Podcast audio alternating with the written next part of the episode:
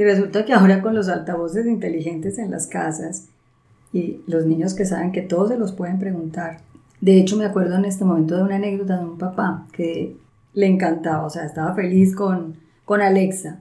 Alexa acá, Alexa allá, Alexa qué clima va a ser, Alexa esto y aquello. Y se dio cuenta que su hija de cuatro años ya estaba haciendo lo mismo. Y dijo, uy, no, resulta que es que si yo me descuido, Juanita le va a empezar a preguntar a Alexa cosas que me tendría que preguntar a mí. Hola, bienvenidos al podcast de Protege tu Corazón. Soy María Luisa Estrada. Y yo soy Juan Francisco Vélez. Y si tú quieres mejorar tus relaciones con tu pareja, tus relaciones familiares, las relaciones con tus hijos, te invitamos a quedarte. Un sábado por la mañana, Carlos nota que su hijo está como enajenado en su iPad.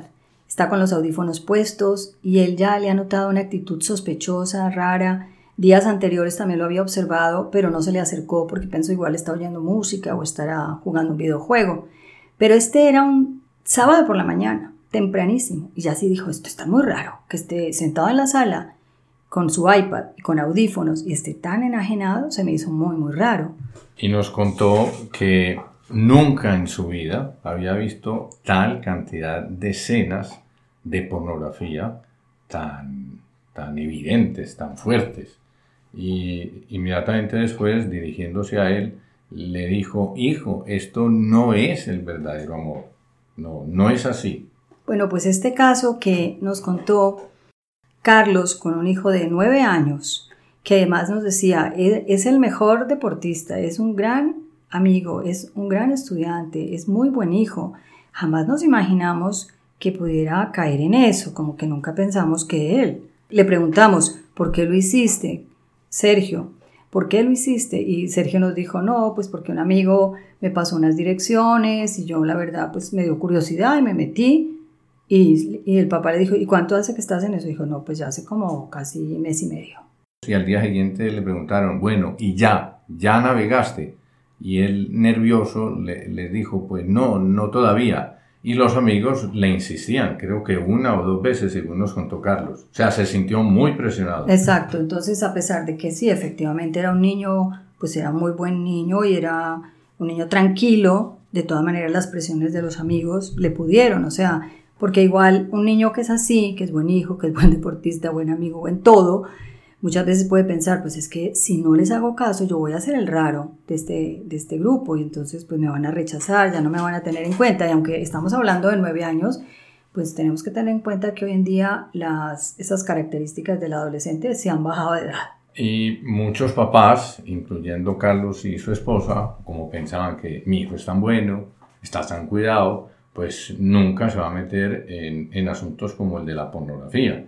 Entonces, como esto es muy común en el mundo, por eso nosotros queremos traer este tema, porque hay que estar alertas, hay que anticiparse y hay que tener respuestas, hay que tener comentarios.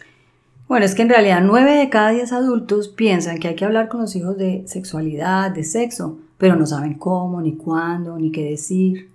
Y entonces la verdad es que se quedan callados y otra actitud muy típica es que, y que nos lo dicen continuamente, es, ¿cómo hablar de sexo yo? No, yo no soy capaz, o yo soy ingeniera, a mí nadie me, me enseñó a hablar de sexo. O por ejemplo, un papá que dice, no, y es que a mí, pues, a mí nunca me hablaron mis papás, o sea, eso jamás, entonces yo de ese tema, pues, no lo domino. O también piensan que los niños son muy pequeños que mi niño juega ya, todavía juega con, con, la pelota, el balón. O las niñas con muñecas. Exacto, están pensando, no, pues es que son demasiado pequeños, no, es muy niño, todavía creen santa.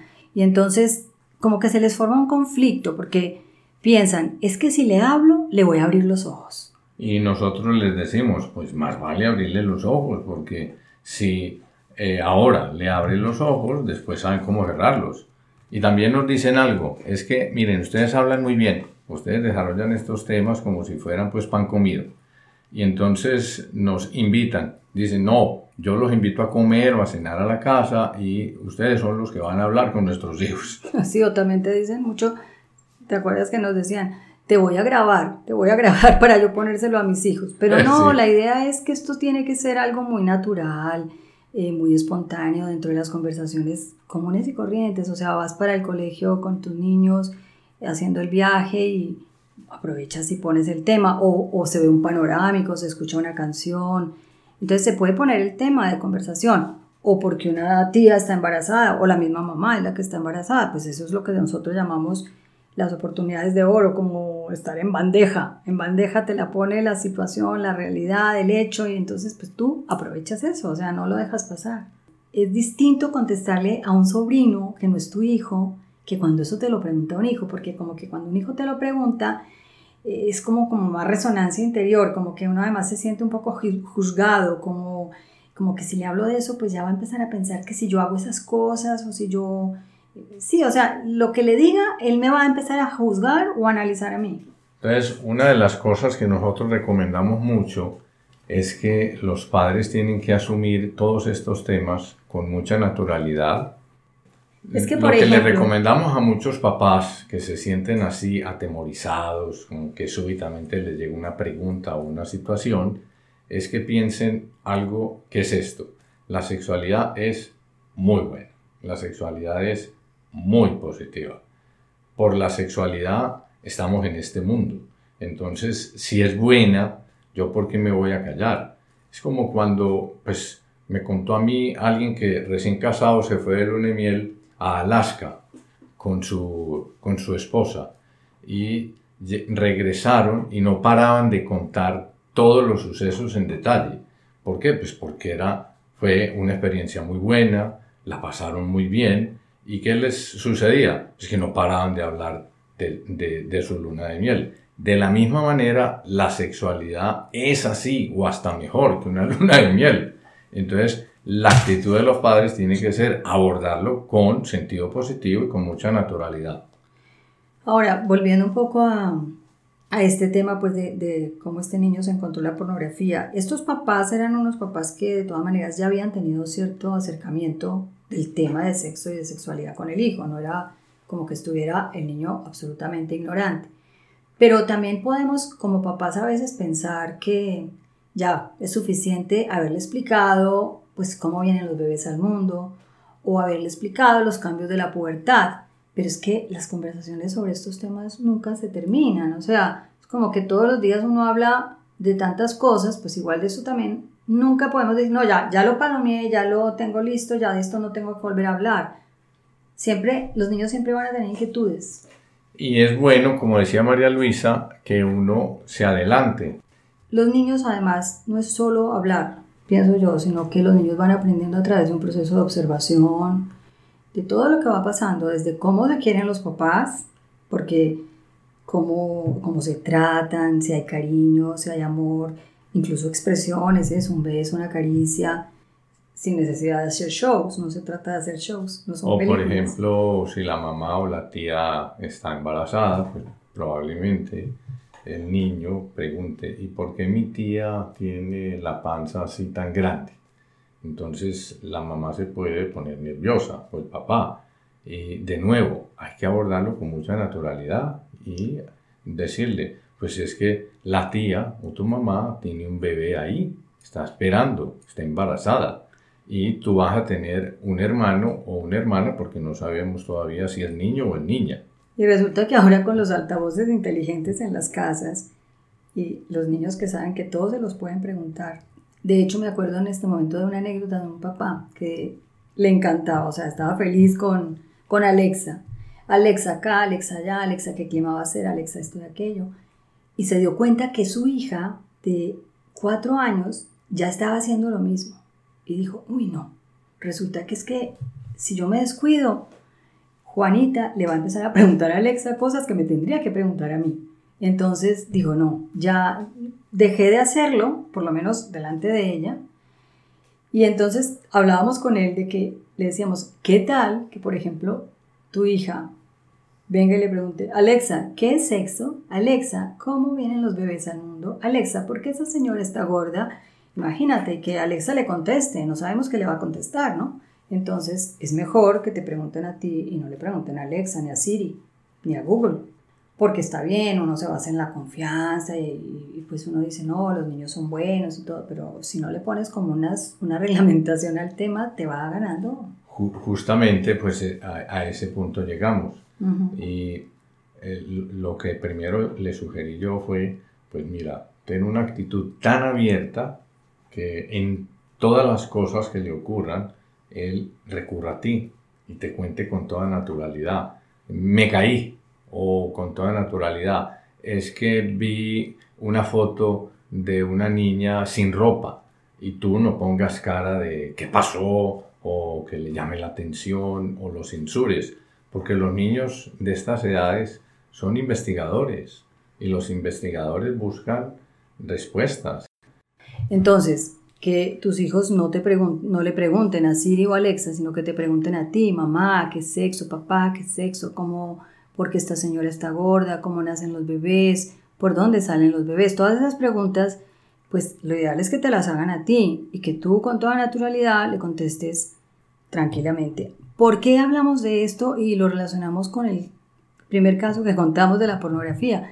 Porque es que es una de las mejores formas de prevenir que los niños tengan una curiosidad más allá de lo normal y entonces empiecen a buscar lo que no saben en, la, en el Internet. Por eso es que muchas veces llegan a la pornografía. Porque, por ejemplo, volvamos a este niño, Sergio. Si Sergio, cuando sus amigos le dicen, oye, ¿qué tal si entras a estas páginas y vas a ver y vas a descubrir sobre la mujer y sobre cómo es el cuerpo de la mujer, etcétera? ¿Quién sabe qué le habrán dicho? Él podría decir, no hace falta. Yo esto ya lo he hablado muchísimo con mi papá, me lo han explicado muy bien, yo sé del tema, o sea, no necesito entrar a buscar en páginas. O incluso Sergio podría decir, ¿qué? ¿Qué me, vas, qué me estás diciendo que, que tenga que ver? No, no hace falta que vea eso. O sea, también es un poquito entrenarlo, haciéndole ver, mira, estas conversaciones que estamos teniendo contigo, que son algo además tan íntimo, porque es algo que todos los papás quieren hacer con sus propios hijos, como que no es para que tú vayas y lo comentes con los demás, que respetes que tus amigos también tienen un papá o una mamá, o si no tienen papá y mamá, pues tendrán un papá o la mamá que les hablen de esto. Entonces, nosotros lo hacemos contigo porque eres nuestro hijo y te queremos mucho. Y tal vez esta historia puede ilustrar aquello que tú decías de anticiparse. Una amiga nuestra se nos acercó un día y nos dijo, imagínense lo que le pasó a una amiga mía, que su hijita la notaba muy nerviosa, como queriendo estar sola, y esta mamá se preguntaba qué le pasará. Y después de tres días se acercó a ella eh, a espaldas de su hija, miró por encima de sus hombros y efectivamente lo que encontró es que su hija tenía un cuaderno en el que mm, había dibujado muchos cuerpos desnudos. Entonces la mamá le preguntó, hija, pero ¿por qué estás dibujando todo eso? Entonces la hija la miró eh, hacia arriba y le dijo, mamá, porque pues es que estuvimos viendo una película donde los abuelos. Y no se me quitan estas imágenes. Y no se me quitan estas imágenes de la cabeza. Y pues esta mamá pudo haber hablado una semana o cinco semanas antes o el tiempo que sea, advirtiéndole, hija, cuando veas cuerpos que no tienen ropa, en cualquier parte, en la casa de tus abuelos o en otra parte, mm, me dices, me comentas y podemos platicar de ese tema y de muchos eh, las veces que tú quieras. Y yo estoy aquí, como soy tu mamá, para ayudarte. Pienso que ahí, ahí conviene tener en cuenta algo. Por ejemplo, ¿dónde se encuentran los niños la pornografía? Sobre todo niños incluso menores de 10 años pues se la encuentran eso, en la casa de los abuelos muchas veces, porque los abuelos pues tienen también toda la tecnología instalada y muchas veces no hay filtros. Otra es también, mm, por ejemplo, en el, en el camión del colegio o en el viaje con los amigos, ahí van, y entonces un amigo le pasa una película, un video, una foto. O también, por ejemplo, en esto, en haciendo una tarea, y, y hay que pensar también una cosa, que hoy en día no solamente es ni el iPad, ni solamente es el celular, sino que también es el reloj. En los relojes, hoy en día muchos niños, aunque usted no lo crea, andan con reloj, con un Apple Watch. O sea, entonces, eh, y, como que los papás no, no caemos en cuenta de que, espérate, es que tiene una herramienta ahí que es un mundo de un parque de diversiones. O sea, y eso además, una herramienta, hablando de lo que puede encontrar, y pues hablemos de que se puede encontrar pornografía, y la pornografía es muy abundante, es gratis, de muy fácil acceso, a cualquier hora, y los papás tienen que tener muy presente eso porque, eh, por ejemplo, si es de fácil acceso, pues es bueno que los papás tengan un filtro. Si, si es gratis, pues los papás también tienen que tener presente que pues no van a pagar nada por eso y al ver la primera o las diez primeras, pues quieren seguir viendo otras. Y si está disponible en la casa a través de, de la tableta o, o, de otros dispositivos, los papás también tienen que pensar en dónde ubicamos esos dispositivos, a qué horas se pueden emplear, si se pueden o no llevar al cuarto, y si los tienen que estacionar en el cuarto ah, de los papás o poner reglas. Ese sería otro lugar donde se la encuentran, en los cuartos a puerta cerrada. Entonces también esa es una, esa es una regla bien importante, o sea, nunca los niños deben estar encerrados en sus cuartos con una tableta, ni con un celular, ni con una computadora. Y, uno puede decir, ay, pero es falta de confianza. Pues es que, a ver, primero es como el entorno. Si cuidamos el entorno, la ecología, cuidamos que no haya virus, que no haya bichos, que todo esté lo más limpio posible. O sea, por ejemplo, nos vamos a tomar un vaso con agua y tratamos de que esté limpio. Bueno, pues igual a los niños hay que propiciarles un ambiente seguro para que naveguen seguros, porque ellos todavía no tienen el criterio para navegar seguros. O sea, un niño pues no sabe distinguir mucho, entonces le puede dar curiosidad a una imagen impactante, eh, le puede hacer clic a un video en YouTube. De hecho, desde los dos años los niños ya empiezan a ver videos en YouTube. Y bueno, ya sabemos que existe YouTube Kids, que, que han tratado además de, de, poner unos parámetros y cuidarse porque pues les han pasado bastantes percances que, que han hecho que se pierda un poquito la confianza. Pero es que en realidad los papás piensan que detrás de YouTube Kids hay una cantidad de gente sentada cuidando los contenidos y eso no es así. Pero bueno, yo creo que sería importante como retomar esto de la, de la pornografía, de lo de dar la información sexual a tiempo, de que seas tú el que da las respuestas, porque pues a lo mejor si hacemos eso, si nos anticipamos y llamamos como decimos nosotros que más vale llegar un año antes que un minuto después, entonces los estamos protegiendo, es una forma de inmunizarlos contra la misma pornografía y contra también otro tipo de influencias negativas que se las van a encontrar. Siempre hay algún amigote por ahí que los adelanta, que les dice tú sabes tal cosa y le da la información mal dada, no como uno le gustaría dársela, o siempre nos falta también incluso a veces algún adulto que les pone el tema, o se encuentran un libro. Muchas veces hay papás que dicen, ay, es que me adelantó un libro que yo misma le compré.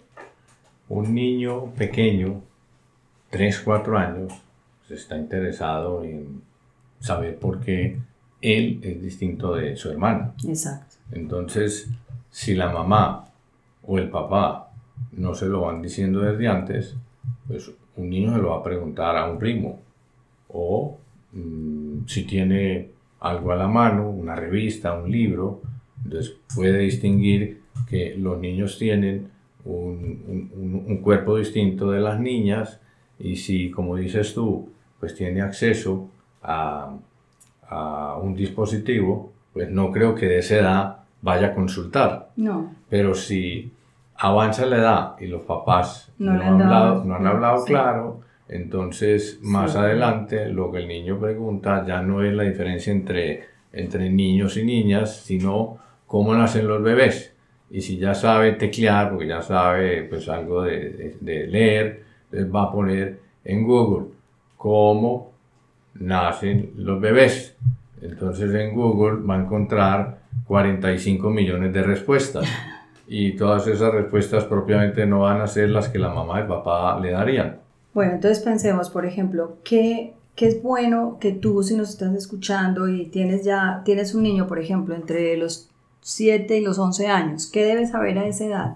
Pues, por ejemplo, debe saber mucho el valor de su cuerpo, el respeto, las partes del cuerpo las debe saber decir con los nombres como son, porque esa es otro, otra tendencia que tenemos los papás, ¿no? De cambiarle el nombre así como no le cambiamos a la oreja, ni a la nariz, ni a los ojos, les cambiamos de nombre. Nadie habla del ojo expresándose de otra manera. Es como si el niño mira el cielo en una noche, como están las noches de estos días con luna casi llena, y señala, ¿y eso qué es, papá?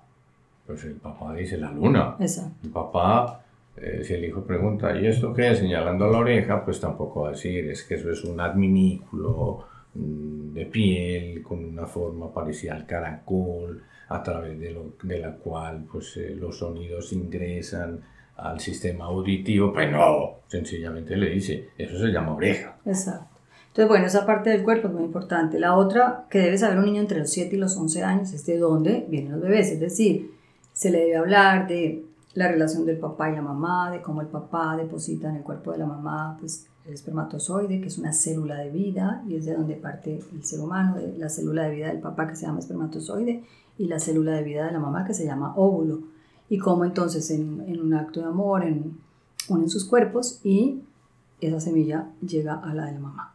Eso es otra cosa. Otra, se debe hablar de los tipos de amor, por ejemplo. Es importante que ellos vayan entendiendo pues, que hay un amor entre hermanos, un amor entre amigos, el amor al papá, el amor a la mamá, o el, el, amor que le tienen los papás a los hijos, todo eso es importante. Y entonces eso es tan importante que pues, hay un tipo de amor que es el de, de los papás hacia los hijos. Eso se llama amor paterno. Claro que uno no le va a decir, llama amor paterno. No, pero entonces Con uno puede ampliar. Eh, los abuelos te quieren mucho y los tíos también. Y ni se diga nosotros que somos tus papás. Y ese es un tipo de amor. Otro tipo de amor es el que tú le tienes a tu hermano mayor. Y fíjate que a veces hay peleas o se arrebatan algún juguete y nosotros qué te decimos, no, préstaselo, no, pues es hora de que tú abandones eso para que tu hermano lo pueda disfrutar. Pues eso también es amor.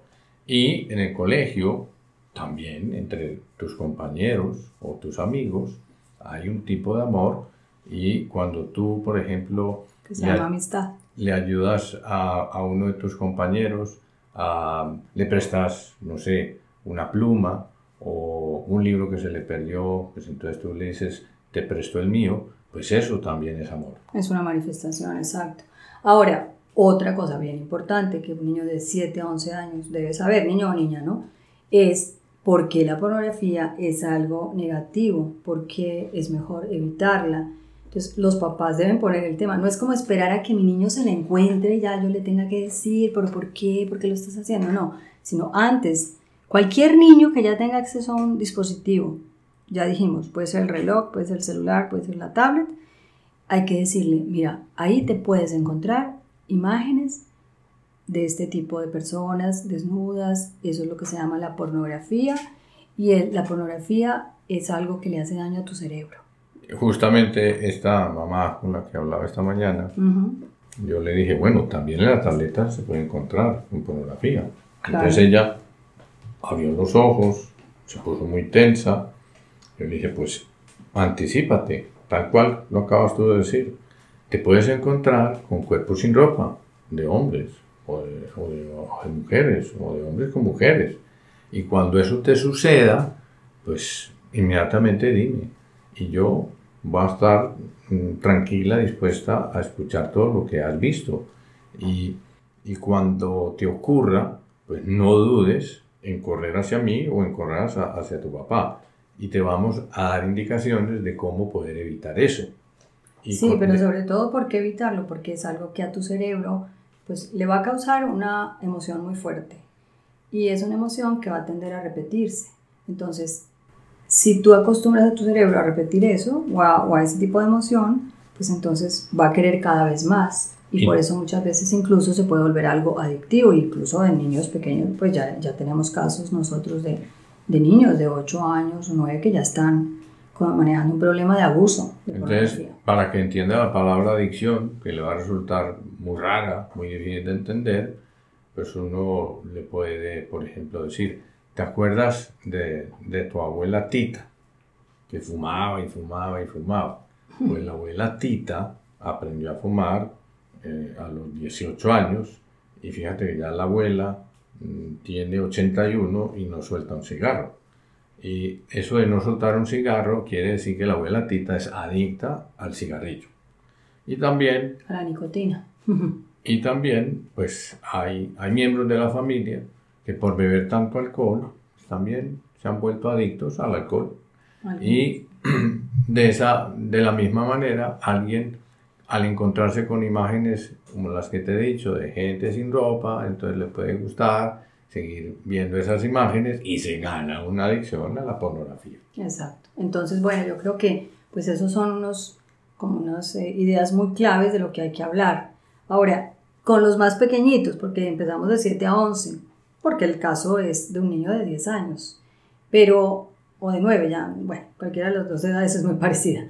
Pero digamos que entre los 3 y los 6 o 7 años uno diría, bueno, ahí no hay problema, ahí están bien chiquitos, no creo que sea, pues resulta que sí hay problema porque también se la pueden encontrar por lo que todo lo que ya hemos dicho, o sea, que tienen acceso, que muchas veces tú misma, mamá, le prestas el para que se entretenga mientras estás eh, esperando por la cita médica o estás en la clase de natación del otro hermano.